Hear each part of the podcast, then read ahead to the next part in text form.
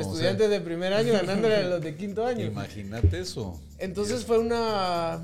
A veces el destino como que te pone pruebas y así, pero fue como una luz.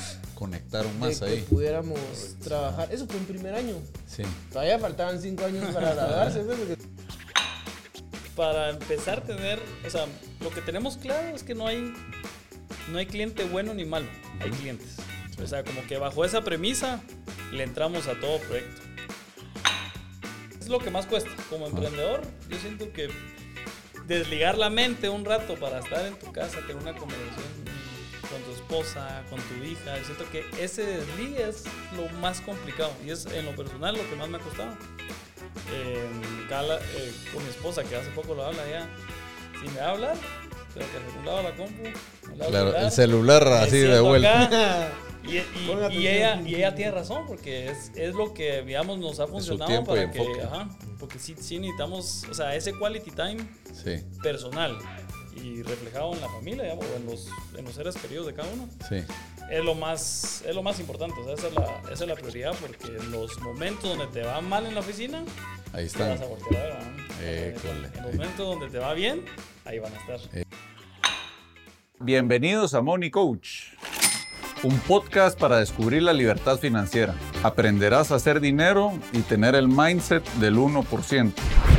Llegó el momento de ejercitar tu mente y crear buenos hábitos financieros. Y así como en los deportes, los negocios y finanzas personales también necesitan de un coach. Conversaré con mentores, money coaches, y juntos lograremos vivir en abundancia y crear riqueza. ¿Aceptas el reto? Yo soy Adrián Lemke y esto es Coach.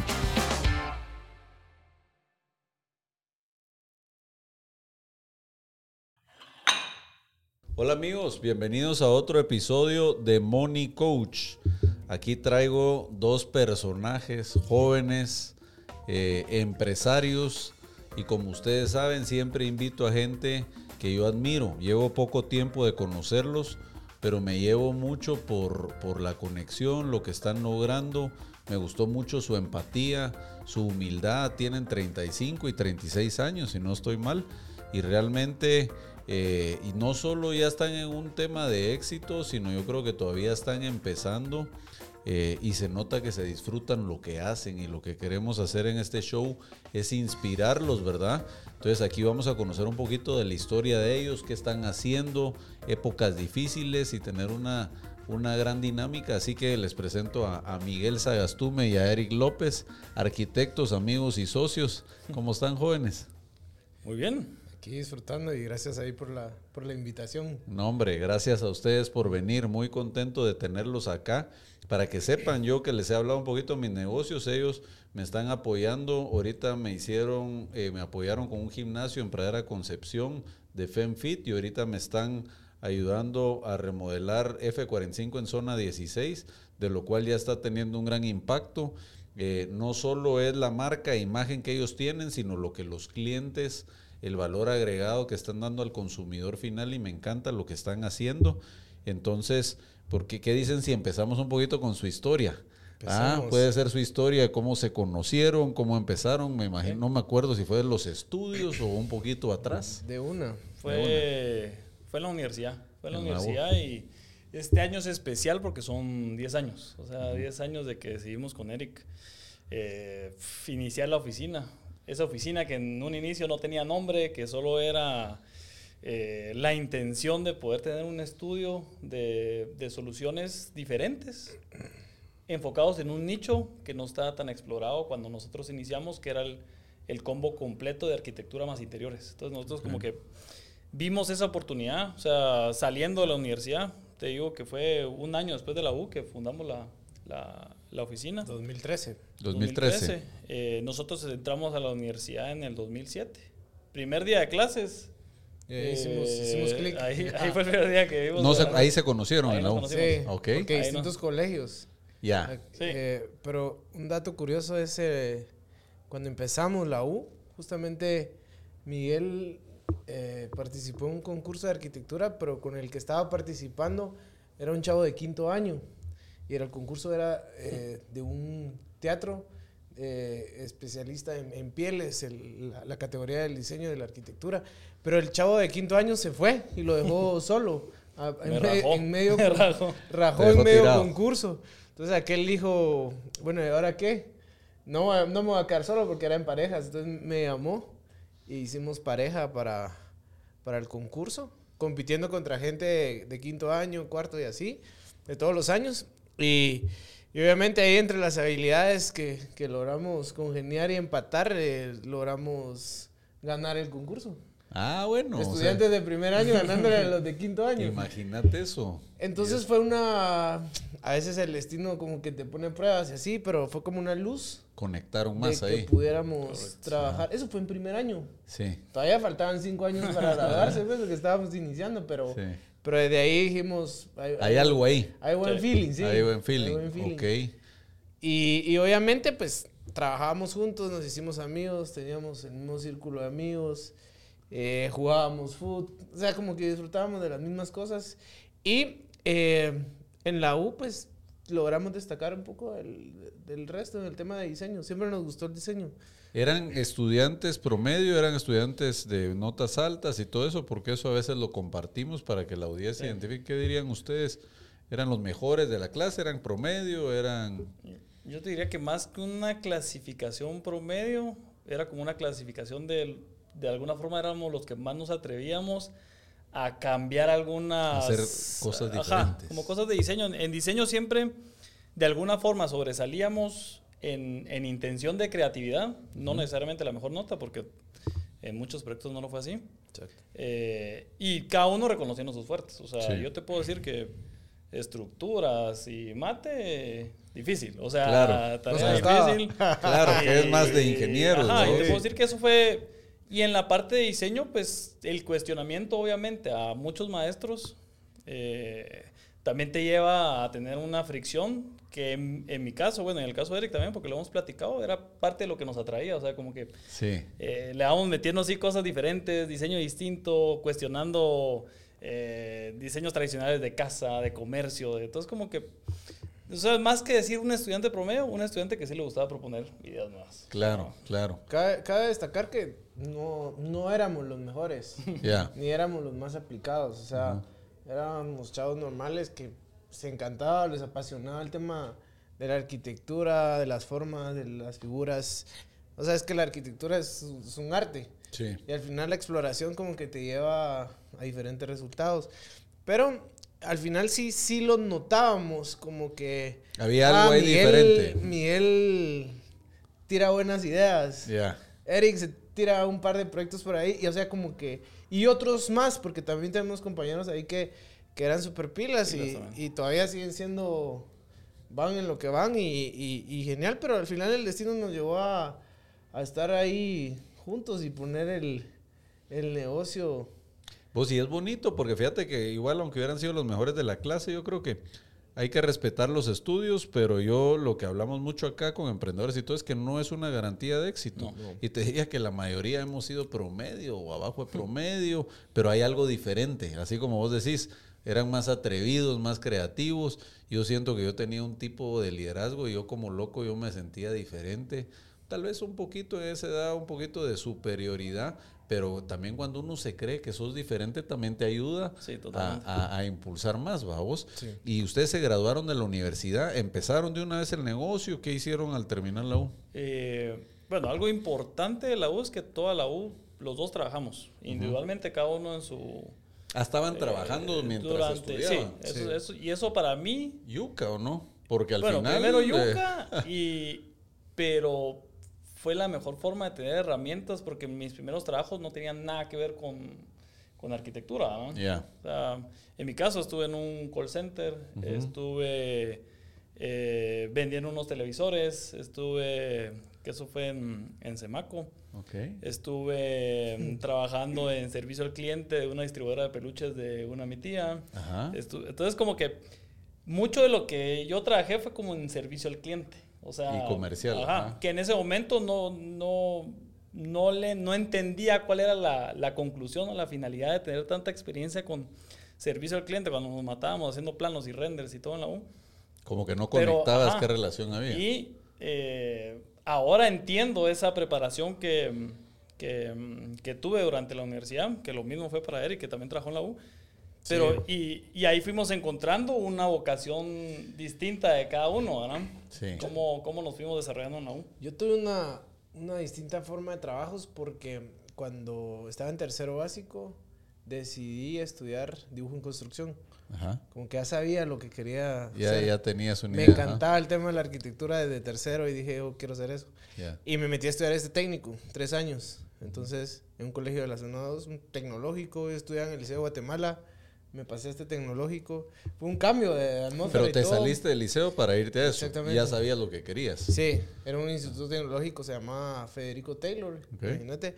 Y ahí hice mis prácticas. eh, estuve en la construcción del Hiperpaís del Norte como dibujante en, en sexto año, porque ahí son tres años. Ujú. Y desde ahí como que empecé a ver el campo. En primer año trabajaba de dibujante eh, para una constructora. En segundo año igual seguía trabajando con algunos ingenieros. De ahí me salió la oportunidad de hacer una, una casa en San Lucas, unas pérgolas.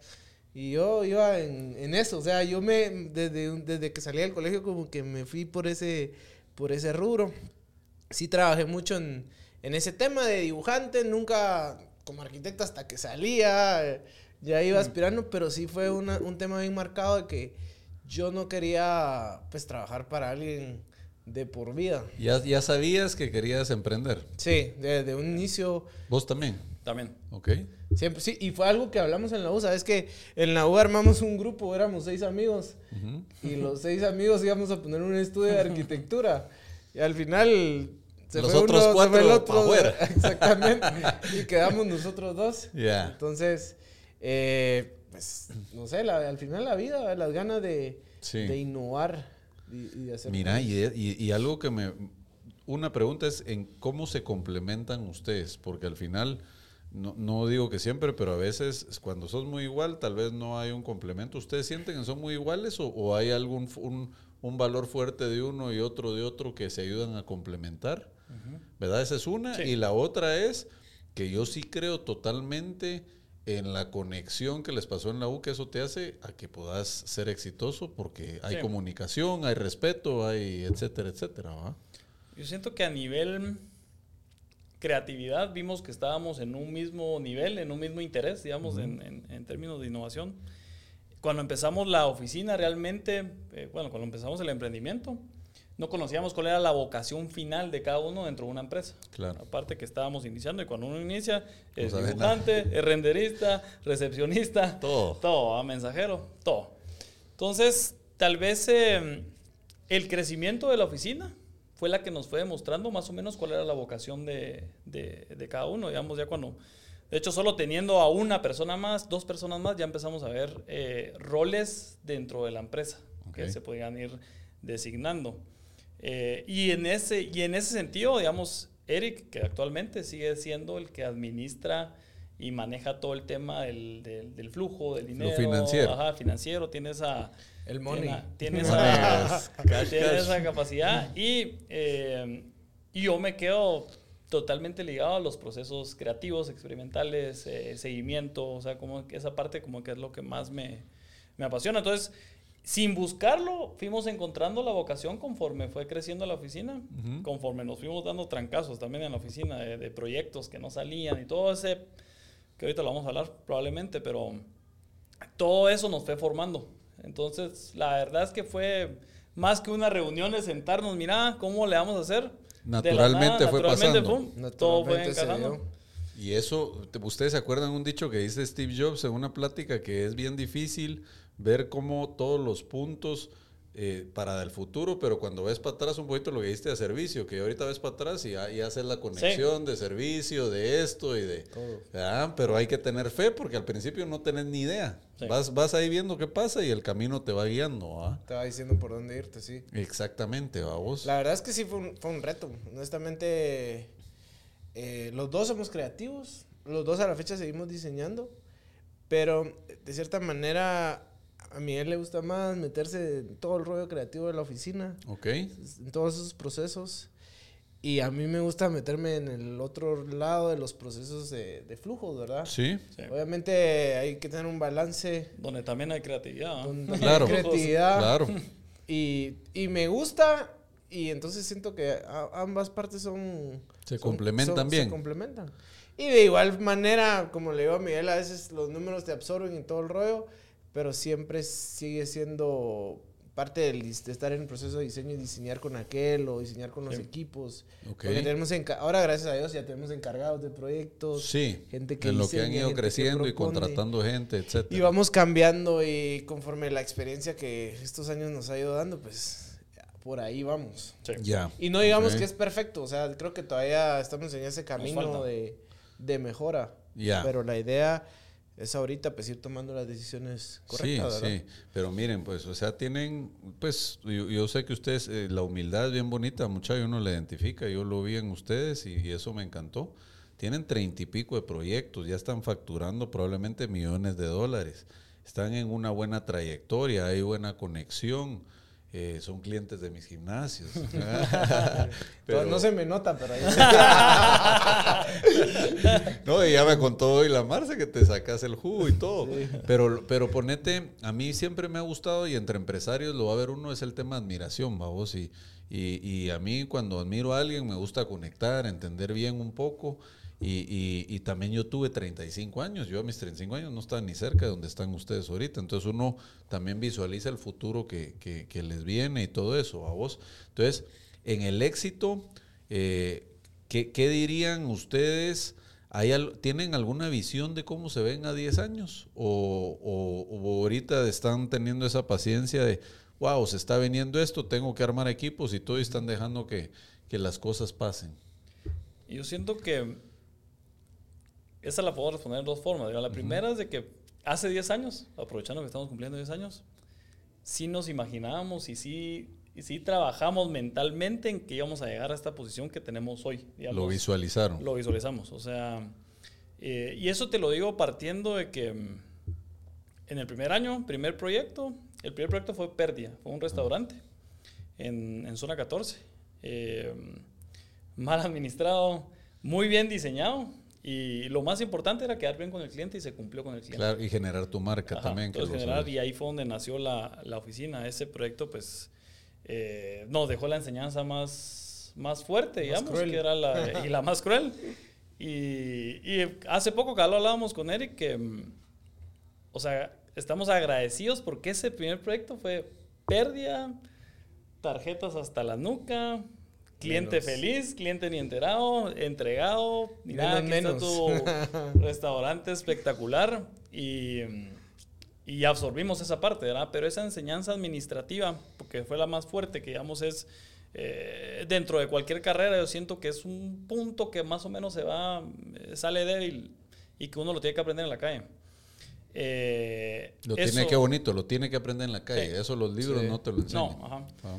Y, y, a, y a raíz de ese primer proyecto, que fue el primero donde realmente una pérdida económica, digamos, porque en otros proyectos pues hay pérdidas de, otro, de otra índole, pues eh, ese fue el que nos motivó a, a seguir buscando. Y estábamos en una cola donde teníamos, ese era un proyecto, el primero que ejecutábamos, eh, que iba a alimentar la oficina los siguientes meses, ¿verdad? Entonces, chao esos meses porque no hay, no hay dinero. Cash.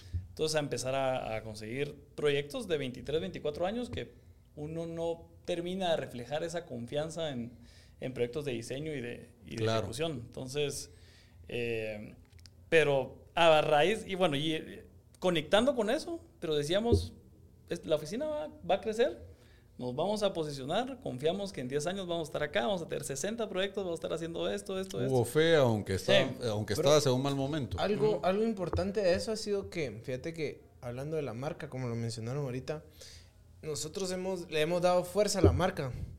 Porque está Garabato Arquitectura, Ujú. pero no está Miguel Sagastume o Eric López o el, o el resto del equipo. Garabato. Sino es Garabato. Entonces, está bien hecho. hay un equipo detrás de ese nombre. Sí. Y lo hemos compartido y al final es como, a veces es bien difícil entre arquitectos, artistas y el resto porque hay un ego, ¿verdad? Pero lo hemos hablado con aquel y le decimos, lo que importa es la marca. Claro. hagamos crecer la marca. Claro. Entonces la marca la verdad es que es la que ha ido y es la Está que, despegando. Es la que, ajá, es la que ha despegado y está en ese Sí. proceso. Entonces eso ha ayudado mucho. Es, es como un buen, un buen tip de, de cuando uno forma un team y quiere hacer que algo crezca, es, Sí. es la marca. Y les da su lugar también a tu equipo, a vos, que eso, qué bueno que lo identificaron de jóvenes, a vos, porque al final uno, eh, si te volvés la marca, ya después van a estar buscando a Miguel y a Eric, ¿va? No que ya Garabato ya es un equipo y todo, lógicamente Correcto. siempre están las cabezas para cualquier cosa, Sí. pero ya están formando ese equipo, a vos. Así es. Va, y eso, eso me- entonces perdieron plata y igual mantuvieron esa visión, se pues buscaron otro tipo de proyectos, empezaron con proyectos grandes, porque ya para hacer un restaurante en zona Sí. 14 no es, un- no es una cosa chiquita, ¿va? Sí, no. Eran dos, estamos, ahí estamos empezando dos restaurantes. Y, y hemos, hacemos link con esa parte de la historia porque actualmente hemos hecho más de 70 restaurantes. Entonces, Wow. es, eh, fue con lo que iniciamos siendo arquitectos, ¿verdad? Siendo Sí. arquitectos, eh, y eh, lo decimos en algunas conferencias que eh, veníamos de aquellas tesis y perfumadas, ya sabes, aquel nivel, y los nuestros primeros dos clientes, pues, eran los restaurantes más rústicos de Guate, ¿verdad? Entonces, entonces decíamos, madre, pero no mira, dentro, dentro de esto, hagamos el esfuerzo para que dentro de ser un restaurante tradicional de Guate, que empe- empecemos a meterle cosas diferentes. Ahí conectábamos lo que hacíamos en la U, pues, Sí. empezamos a meter. Y así fue como fuimos generando ese diferenciador, digamos que nosotros sí mm, nos gusta que cada proyecto, que cada cliente sienta que tiene un, eh, tiene un sello personal al, al materializar su marca, porque eh, nuestro cierre de negocios es sobre lo intangible, ¿verdad? O sea, yo te voy a ofrecer mi cerebro para hacerte Correcto. esto. Entonces, esa negociación de lo intangible, que no es un producto que lo puedes tocar, eh, era algo que llevamos en los honorarios de diseño de interiores, por ejemplo. Eh, en Guate hace 10 años, hace 10 años estaba Perdido. Perdido y menos importante. O sea, creo que la, la jerarquía siempre ha sido la solución arquitectónica. Claro. Eh, cuando la, con, la, la solución de experiencia es el interior, siempre va a ser el, el- el- el- el espacio donde estamos ahorita, donde caminamos en este edificio. Entonces, yo siento que esa parte sí nos ayudó a, a- a diferenciarnos en los, en, los, en los primeros años con, eh, con Eric para poder atacar ese ofrecimiento honorarios de diseño interior, verdad que era el que Claro. nosotros eh, empezamos cobrando tanto y actualmente pues ya, ya y ahorita es un premium porque ya la marca está fuerte. Al Ya la marca principio está fuerte, ajá. Tenías que estar un poquito apretado, pero no tenías la marca. Exacto. Correcto. Ya. Amarramos la arquitectura y los interiores. Claro. Hicimos algo que el resto de los profesionales no lo, no lo estaba haciendo en ese momento. Ya. Porque aprendimos de que dejaban, por ejemplo, dejaban la casa diseñada, pero no los interiores. Ujú. Entonces, como que faltaba. Ah, había algo, a- algo faltaba ahí. Sí. Y entonces eh, lo vimos como una oportunidad. Esas oportunidades que decís, Sí. ahí tenemos Sí. que entrar. Y justamente es lo que hacemos ahora. Correcto. Te ofrecemos eh, hacerte la arquitectura y acompañada del, del- del desarrollo de los interiores. Sí. Entonces vamos a, a diseñar una arquitectura pensando en qué va a pasar adentro. Ok.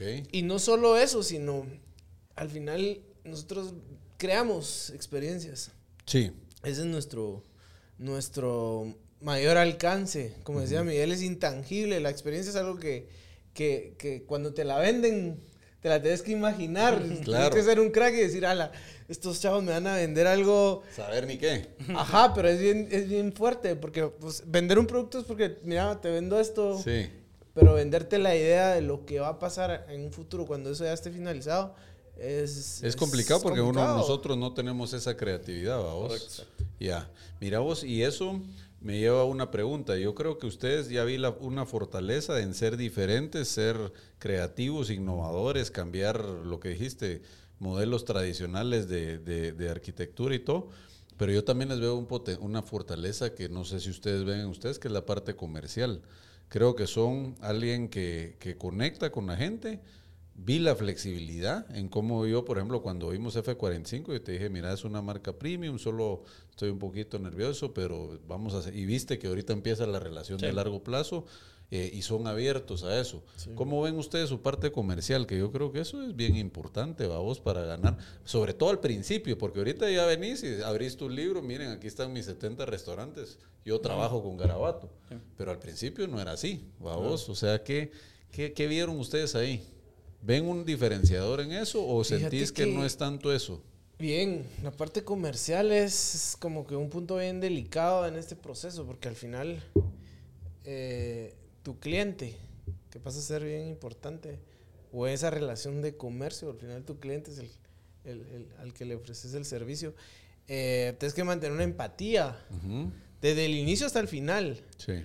Y, y, y obviamente a veces te pasan cosas que decís, ¿y ahora qué, ahora qué hago, verdad? Pero yo creo que la parte comercial para nosotros, o esa relación de, de nosotros hacia el cliente, eh, en la oficina nosotros con Miguel le decimos es lo más importante. Aparte del proyecto que se está ejecutando. Sí. Tenemos que ser bien empáticos, bien pacientes. Tenemos que ser... Eh, y los clientes que se ponen... Bien polite. Sí. Porque a veces hay cosas que decís, ya. Suficiente. Suficiente. Pero ahí reaccionamos y decimos, no, mejor actuemos de esta manera. Sí. Y nos vamos por ese camino. Yo creo que al final eh, el hecho de pensar bien las cosas y no actuar de una manera apresurada y, y que lo platicamos.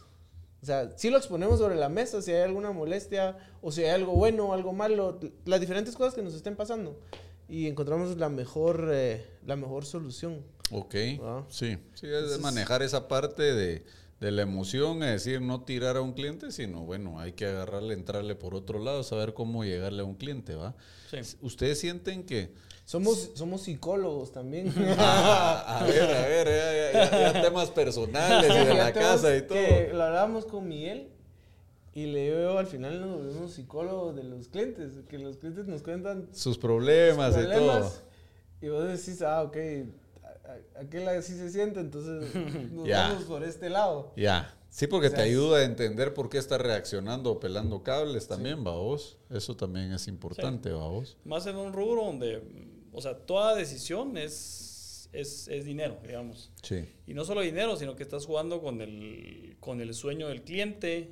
O sea, tenés sobre la mesa el sueño del cliente, el presupuesto y, y, y, en arquitectura y en interiores y en inversiones es el metro cuadrado es la palabra clave, ¿no? Correcto. El metro cuadrado cuesta tanto, esto cuesta de alquiler, esto me representa en capacidad de personas. Entonces, siento que hemos hemos logrado reflejar nuestras nuestras decisiones para darle confianza al cliente en su metro cuadrado. Okay. Si lo quieres ver en un término donde nosotros nos sentimos bien eh, entrando en esa dinámica, es que entendemos lo que significa.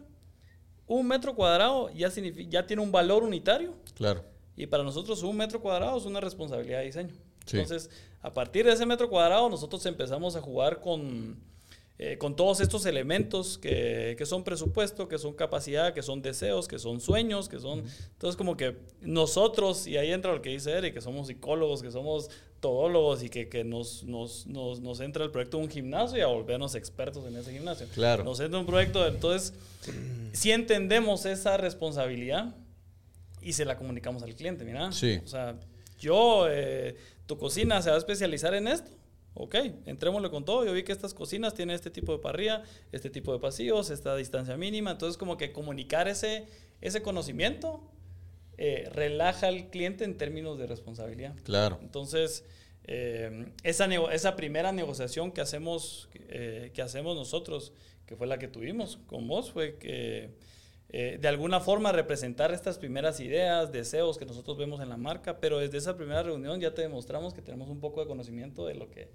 de lo que es el giro de negocio de, con el que estemos reunidos. Y, al final no solamente es venderte la idea y hacer el proyecto y, ejecutarlo, sino que nos volvamos un team con el cliente, es decir, si a vos te va bien... contra ellos, estamos Si a vos te va bien en, en F45 para nosotros va a estar re bien. Claro. O va a ser el objetivo alcanzado. Claro. ¿Por qué? Porque vos vas a seguir mejorando, tu, tu empresa va a seguir mejorando y nosotros posiblemente, sin afirmarlo, porque nunca se sabe, podamos seguir yendo a seguir acompañándote en, en las Sí. futuras eh, creaciones o futuros proyectos. Entonces siempre, como decimos con Miguel, si vamos a hacer un restaurante, si vamos a hacer un gimnasio, si vamos a hacer una casa, aunque la casa no, no va a generar, es- solamente es un lugar para habitar, pero vamos a hacer cualquier proyecto, el beneficio total se lo tiene que dar el cliente. Sí, Porque si él se siente bien, si está cómodo y si va a generar, posiblemente nosotros ahí estemos. Claro, y me imagino que a ustedes les toca también empujar mucho sus ideas porque yo puedo ser un cliente necio y quiero hacerlo a mi forma, pero también esa no es tu marca y estás dejando ahí tu nombre de algo que vos pensás que tal vez está escueto por cómo manejan esas situaciones con clientes necios. Es complicado. Ah, que quieren, que quieren hacer un cuadrado rojo así. Madre, ustedes es- dicen, Es duro, esa parte es dura, pero para empezar a tener, o sea, lo que tenemos claro es que no hay, no hay cliente bueno ni malo, hay clientes. Sí. O sea, como que bajo esa premisa le entramos a todo proyecto, porque no sabemos de un, de un proyecto de un cliente donde tal vez no hubo un desarrollo ideal, pero alguien fue a ese proyecto y le encantó ese proyecto y ahí sale otro tipo de cliente. ¿verdad? claro, Entonces, hay un referido. Ajá, sí. entonces eh, partimos de eso, son clientes. Eh, y en el, en el tema del manejo de los clientes, eh, que fue con el crecimiento de la oficina, eh, lo que nosotros logramos entender es que, mm, eh, aparte, antes nosotros, el proceso más difícil de nosotros fue poder delegar. Ujú. Digamos, cuando es un emprendimiento que uno hace todo y uno empieza a delegar, entonces Complicado. Ah, empieza esa parte ahí, pero después fuimos entendiendo que parte del arte de delegar es que nosotros podíamos encontrar eh, eh, químicas con, con ciertos clientes, ¿verdad? Entonces, eh, donde encontrábamos quién iba a ser el director del proyecto. Ya. Entonces, actualmente, digamos, nosotros sí buscamos esa química de proyecto y de experiencia, donde yo sigo un proyecto, Eric sigue el otro proyecto. Entonces, así es más o menos como nosotros estamos manejando esa parte de, de- de los clientes complicados, si lo querés ver así. Que no lo tomamos como cliente complicado, sino que como un cliente Cliente especial. que va a tener un seguimiento Mira, distinto. Pero si quiere una pared roja, le das la pared roja. Sí. Solo que le pones una lámpara. Así como chilera. bonita que le des ese su toque, vamos. O le, Sí. le das un cuadro. Es de ver. Entonces como que le das lo que quiere y le das su toque. Entonces al final él lo aprecia porque no estás yéndote en contra. Claro. Es como, mira, no, no, eso no, eso no te lo Claro. puedo hacer. Y yo creo Sí. que es también mucho psicología, que en un momento ya empieza a ceder un poco. Al final es ese control, pero ya después empieza a Sí. confiar más en ustedes. Eso también. ¿Ah? Ganarse también. la confianza. O se da, la confianza, o la presentación de, de opciones que también se trabajan. Mira, mira, es que yo me lo No es imagino esto, rojo, mira rojo, esto. rojo. Mira, esta es la opción A, esta es la roja, esta es la opción B, esta es la opción azul. ¿verdad? Sí. Ya, Entonces, ya, ah, ya va, ya va. Entonces, ya, ya quedó la semilla. Eh, segunda reunión, tercera reunión, tal vez en la tercera reunión, ¿sabes qué? El azul, Sí está. creo que... ¿Sabes qué? Regresemos a la primera reunión. No, y nos ha pasado que hemos regresado a 200 primeras, reuniones. Sí, sí, sí. a primeras opciones. Y eh, bueno, proyectos residenciales tal vez es, es, es un poquito más complejo el tema de la, de la asesoría, digamos, en guía. En tema comercial estamos bastante favorecidos por los, por los tiempos, digamos, en Claro. toma de decisiones. Entonces ahí es como que entrar en esa agilidad donde los proyectos comerciales normalmente en Guate duran tres meses Ujú. un mes de diseño, de dos meses de construcción, viendo así un escenario ideal, todavía Claro. es un escenario ideal. Pero el reto de los proyectos comerciales es que son los tiempos cortos, ¿verdad? Entonces Sí. eso, eso de alguna forma acelera la toma de decisiones y a nosotros pues nos tiene que, la mente tiene que estar ágil para Volando. entregar esas soluciones Correcto. y esas opciones lo Proyectos más... rápidos. Ya. son proyectos rápidos. Esa, esa carrera de proyectos comerciales es... Sí, Es interesante. eh, es tensa. Mira, y la especialización número uno, enfoque ha sido restaurantes. También veo que hacen mucho residencial. Sí. ¿Hay algo que ustedes están viendo aquí en el futuro a 10 años? ¿Quieren estar enfocados? ¿Quieren ir probando cosas nuevas? Y también un poco, cada cosa, unas son más rentables que otras, ¿verdad? Fíjate que en ese sentido, en 10 años queremos posicionarnos aún más sobre como ser una tendencia o ser influyentes en Guatemala, Ok. Centroamérica, de un estudio de arquitectura. O sea, En diferentes industrias. en diferentes industrias. No en un par Porque específicas. Actualmente sí estamos desarrollando comercial, como lo hablamos ya. Sí hacemos residencial, Corporativo. corporativo y también hacemos el tema de de industria, fábricas, etcétera. Ok.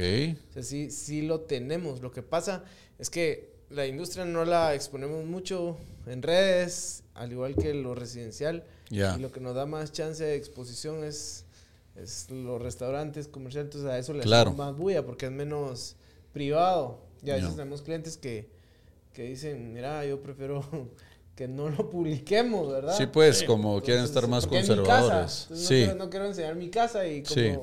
ha habido tanto trabajo, entonces no, no lo exponemos, pero sí es algo que hemos venido haciendo desde que, desde que, la, desde que Garabato nació. Ya. Hicimos, por ejemplo, en Río Dulce, hemos hecho bastantes casas de descanso. Por Vi un cierto. par muy bonitas, me encantaron. Ocho, ocho casas por allá.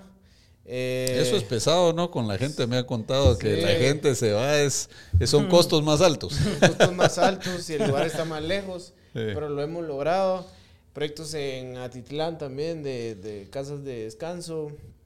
Y vamos, o sea, siempre seguimos en eso. Sí. Ok. Par- parte de lo que del, del crecimiento que sí mm, que estamos seguros que vamos a llegar es la parte del diseño de edificios, digamos. Esa te iba a preguntar, desarrollo queremos- inmobiliario, ¿qué han queremos pensado? regresar a ese a, a ese core nuestro de la carrera, pues, porque somos arquitectos y por experiencias nos especializamos en interiores. Pero esa parte del, del metraje cuadrado, de poder diseñar edificios, de, de recuperar esa parte de arquitectura que sí nos gusta. eh, acabamos de diseñar uno en Oakland, eh, ya un edificio, digamos. Y fue el que- primero en... en- eh, sí, porque no. Parte de nuestra especialidad, eh, y que si, si, te, lo, si lo- te lo ponemos en términos de metros cuadrados, los restaurantes son entre 200 y 500 metros cuadrados. claro, Casas van de 600 a 1500 2000. a 2000 y pico, que también tenemos. sí. Eh, y las oficinas también van en ese juego de metraje. Eh, que siempre el, el cash flow de esos proyectos también es bien interesante porque son, son tiempos cortos, ¿verdad? Correcto. Mientras que el diseño de una casa puede tomar un año, por ejemplo. Sí, Eh, asimismo su construcción. También. Entonces, Proyectos Pero- de dos años. sí, pues, sí, pues, sí, pues. ya en Guate ya estuvimos involucrados en edificios donde hemos sido contratados como interioristas. Eh, ahorita terminamos uno donde fuimos los arquitectos, y, pero sí vemos esa línea de oportunidad ahora que la oficina, que Garabato tiene un departamento de diseño de interiores, Ya. un departamento de arquitectura. Entonces como que esa, esa parte de la estructuración de la oficina es la que ahora nos da la oportunidad de poder ya Hacer estar esas cosas para, para, Que son proyectos más grandes para y... diseñar edificios. Ajá. Ah, qué bonito. Esa es como que la... Pues ahí les voy a presentar a mi socio porque estamos en uno en zona 11 y todo, pero eh, él es bien abierto a eso, a vos, y realmente como tiene mucha experiencia, siento que nuestra parte débil también es la creatividad. ¿va? Entonces yo creo que ahí siempre hay área de oportunidad, a vos. Sí. ¿Y cómo es que se llama? Bueno, y por ejemplo, ¿cómo manejan ahorita su tiempo fuera de oficina? ¿Qué tanto el equipo ya les ayuda a tener un poco de tiempo para el ejercicio, para... Porque todos como emprendedores tenemos años que no nos da tiempo en nada. No dormimos. No dormimos eh, y la pasamos mal. ¿va? ¿En Sí. qué- ¿Cómo se sienten ahorita en ese sentido en su etapa de emprendimiento? Pues ahora, ahora hay un poquito más, un poquito más de tiempo. Tal vez en la, Ya dormís dos horas. en la- ya dormimos dos horas, pero por ejemplo en la mañana tal vez es el tiempo el que uno utiliza para su persona. Claro, temas Así personales. Como ya no tienes que entrar a las 7, Ya. sino empezar a las 9 y media. Sí, pues ya tuviste vos tu rutina, ejercicio, Que familia, al final- desayuno. Uno con, con lo que va viviendo va aprendiendo que sí es necesario, ¿verdad? Claro. Tener ese, ese balance Sí, de trabajo y de salud.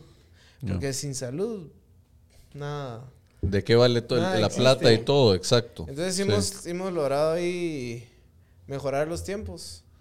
Y por eso también Miguel lo mencionó hace un ratito, el tema de delegar. Ajá, Cómo vas delegando proyectos a las diferentes personas de la oficina. sí, Vamos confiando, eh, vamos viendo la respuesta, cómo va la ejecución, eh, esos programas de, de trabajo, esos, eh, el tema de, de la calendarización de los mismos. Entonces como que nos hemos ido organizando un poquito mejor Ok. y ya hemos ido, ya pues vamos teniendo un cachito más de tiempo, aunque la presión nunca se va, fíjate, porque vos llegas a tu casa y vas pensando en... Siempre te sentís eh, responsable. tengo que terminar F45. Por eso les dejé a Marcela para que vieran Que yo Tengo soy el buena con- onda. Tengo que hablar con Marcela. y, eh, no, pero o sea, si esa presión de ca- cabal, mi esposa a veces me lo dice. ¿En qué estás pensando? Yo ahorita estoy pensando, Se le va a estoy uno. pensando en todo. Sí, hombre, sí, hombre, eso es Entonces, complicado Pero uno salir. se, eso es un momento que uno se queda y, y- y dándole, Sí, ¿qué voy a hacer acá? ¿Qué voy a hacer acá? Pero que sí hay que saber desprenderse en la... Es lo que más cuesta. Como emprendedor, yo siento que desligar la mente un rato para estar en tu casa, tener una conversación con tu esposa, con tu hija, yo siento que ese desligue es lo más complicado y es en lo personal lo que más me ha costado. Eh, Carla, eh, con mi esposa, que hace poco lo habla, ella, si me va a hablar, tengo que hacer un lado la compu, un lado claro, celular, el celular así de vuelta. acá, y, y- y ella, y ella tiene razón, porque es, es lo que, digamos, nos ha funcionado para que, ajá, porque sí, sí necesitamos, o sea, ese quality time Sí, personal y reflejado en la familia, digamos, o en los, en los seres queridos de cada uno, sí. es lo más, es lo más importante, o sea, esa es la, esa es la prioridad, porque los momentos donde te va mal en la oficina, Ahí sí vas están. a voltear a ver, ¿no? École, están. En los eh. momentos donde te va bien, ahí van a estar. Exacto. Entonces, como que aprender ese balance y, y cuidar la salud, siento que ha sido lo más, Sí. Lo, lo más importante. El celular, va, vos esa siempre es la maña, uno debe voltearlo y tener tu hora con tu esposa y, y dejarlo ahí. Sí. Ah, que cuesta que uno está ahí siempre viendo cositas y todo. Totalmente, ahí van los mensajes de la obra, ahí Debería haber un eso. locker en la entrada de la casa. Sí. Cabal. Sí. Echarle llave, ¿ah? Y que- Gonzalín lo recoges. la, cosa, la cosa es que no te esconda la llave de la Sí. mujer. ¿va? Sí, sí, sí. Pero sí, ese desligue es vital. porque Ya, si y, me, y me gusta que ya le están poniendo mucho enfoque al tema de salud y de deporte, ¿va? Porque yo, yo veo tres pilares, ¿va? Vos, uno es lo económico, otro es la salud y otro es la familia. Sí. Yo creo que uno tal vez no hay balance, porque al principio uno se tiene que meter de lleno en el trabajo y necesitas trabajar 16 horas y una vez ya estás ok, tenés tu equipo, vas delegando y ya te enfocas un poco más en tu salud, en tu familia y de ahí yo tal vez mi mensaje, yo no sé, ustedes ya van en esa etapa, es que sí se puede tener todo en la vida. Lo que pasa es que hay que tener paciencia y que no todo se va a dar al mismo tiempo. Pero que va a pasar en algún momento si uno tiene fe. Por eso ahí yo me llevo cuando ustedes dijeron que acababan de tronar en este primer proyecto, pero igual ya estabas visualizando tus a 10 años que ibas a tener 60 proyectos de tanto. ¿va? Creo que hay que tener fe que las cosas pasan, ¿va? Mucha. ¿Va? que tener fe y, y aprender de cada experiencia. Sí, Porque al final uno nunca termina de aprender. no pues. O sea, cada proyecto... Es una cosa nueva, siempre nuevo. hay. Y si no es el proyecto, es la persona o es creo el que cliente cuando o uno es... deja de aprender, se vuelve una persona... Empieza a morir uno, siento yo Sí. que es cuando dejas de crecer. Sí, Cuando, porque- cuando te cerras a... Creo que cada, cada cosita que vas haciendo te va dejando algo, Así algo es, nuevo. Sí. así es. Entonces hay que aprovecharlo. Sí. Y, y utilizarlo para el próximo. Sí. Así es, así es. Pero eso es como una emoción, ¿sabes? Sí, el Miguel, emprendedor así lo ve. Pues mucha gente lo ve como miedo y se cierra, pero uno sí lo emociona porque es tu reto para la próxima, ¿va? Sí. Totalmente. Yo siento que lo mejor es esa, esa educación empírica permanente. O sea, de todas las experiencias uno va pa- pa- pa agarrando esto. Y, y entender al final que, como en cualquier negocio que lo hablamos, es, todo es colaboración. Así o sea, es. no hay nada que Es sea individual. Nada, nada, totalmente nada. Y en, en, en la U, obviamente, uno va luchando por su vida, ¿verdad? Y uno va... Pero uno se da cuenta que sí es colaboración y lo hizo un arquitecto mexicano, bueno, un diseñador industrial mexicano que eh, uno puede ser el director de la orquesta un día, al siguiente día uno va a la obra y uno va a estar sentado y el director de la orquesta va a ser el carpintero, después uno va a ir a la obra, el director de la orquesta va a ser el electricista, uno va a estar tocando otro instrumento, entonces como que esa es. parte, esa analogía que él hace a mí me gusta un montón porque es, es el día a día de todas las profesiones. Claro. O sea, yo- de la nuestra en diseño, pues eh, nos pasa, pero sé que la colaboración es, es la clave para cualquier crecimiento. Pues. Correcto, correcto. Bueno, y ya terminando, me gustaría a ustedes que le dieran un consejo a, a la audiencia, que es mucha gente que quiere, bueno, el tema de Money Coach es de dinero, a vos, pero al final yo creo que va amarrado a muchas cosas. ¿Qué consejo les darían ustedes eh, a la gente en cuanto a ese éxito y la importancia del dinero? Bueno, pues tal vez mi consejo sería eh, pues trazarse el, el éxito o trazarse una meta que quieran cumplir basada en, en las habilidades que uno tiene. en los alcances que uno pueda tener. Entonces creo que si uno se traza una meta, hace 10 años nosotros nos trazamos ser una firma reconocida en Guate. Hoy posiblemente lo estemos logrando, tal vez nos faltará, pero vamos en, en ruta.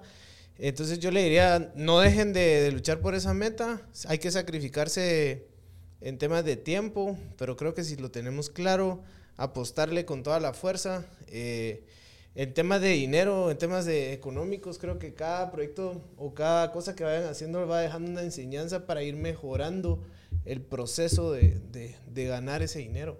A veces uno comete errores y pierde. A veces tal vez ya no cometió lo de antes, pero queda empate.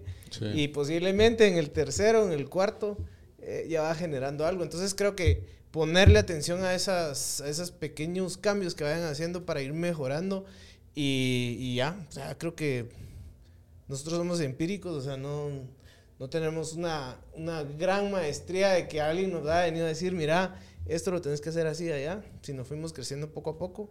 Eh, entonces mi consejo es denle sin miedo, sin miedo al éxito. Gracias, Eric. Buenísimo, bueno. buenísimo. Y yo para cerrar, solo teniendo claro su, su producto, su servicio, su fuerte, eh, que esa venta y, que esa, y cuidar que esa experiencia de cliente sea lo más limpia, maravillosa, diferente. O sea, cuidar que la experiencia del cliente sea tan buena como para que él te pueda referir, para que él esté contento con un proyecto, para que la foto que él tomó, la foto que subieron allá, como que cuidar mucho ese servicio al cliente y ese producto final, porque eh, al, al, final en, en, en, nuestro giro de negocio, pues esa es nuestra portafolio y nuestra carta de Una experiencia extraordinaria, sí. se puede decir, ¿verdad? Sí. sí. O sea, cuidar que, que, esa parte de, de uno, que, que, nosotros siendo arquitectos, lo que más tenemos que cuidar es la experiencia del cliente. Claro. O sea, y es, es, es, es, es lo único, digamos, que te va a permitir crecer y que te va a permitir recibir el, el, el, el presupuesto, el, cierto estimado número de dinero, digamos, que va acorde a lo que, a lo que uno le está metiendo al proyecto. ¿verdad? Entonces uno, uno se siente eh, de alguna forma, ¿cómo lo podría decir? Lo voy a decir mal, pero bien pagado, pero no es que sea bien pagado, sino que está pagado justo. Claro.